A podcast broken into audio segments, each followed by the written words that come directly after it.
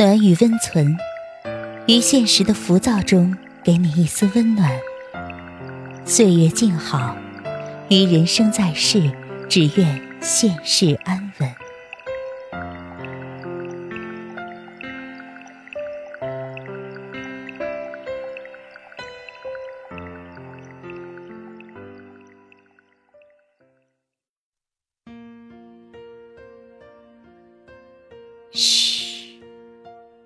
别说话，躺好。今晚红梅陪你睡。大家好，我是红梅。今天我和大家分享的文章是：把感情当全部的女人是废物。一段好的爱情是，你因为他成为了更好的人；而一段坏的爱情是。你因为他失去了整个世界。经常有人留言问我关于情感的问题，我很少回答。一方面是因为我懒，另一方面是因为我不知道怎么回答你们。这个世界上没有情感专家这个职业的，没有和你们一样的经历，做不到和你们一样感同身受。而我对每段感情的领悟也是不一样的。也许我今天谈恋爱了，我告诉你们，为什么要压抑自己的天性，喜欢就追呀？可也许我明天失恋了，又和你们说，为什么要结婚，还不如养条狗。可是，不管你的感情是失败告终，还是幸福甜蜜，都不应该是你堕落的原因。再过几年，你回过头来才会明白，那些曾经让你歇斯底里的，都不过是你人生的一个小小的插曲。除了生死，其他的都是小事。你说，离开他你活不下去。后来，你没死成，我也一样。可能我们每个人。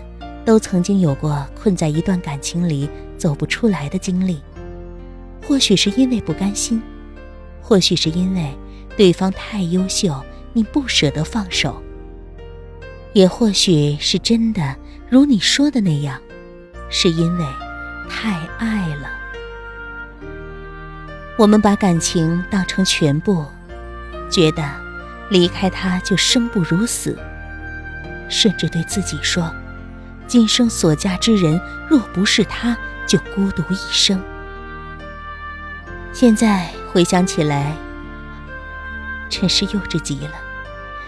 哪有谁离了谁就真的活不下去的？离开了他，你才发现，你比在他身边的时候过得更好。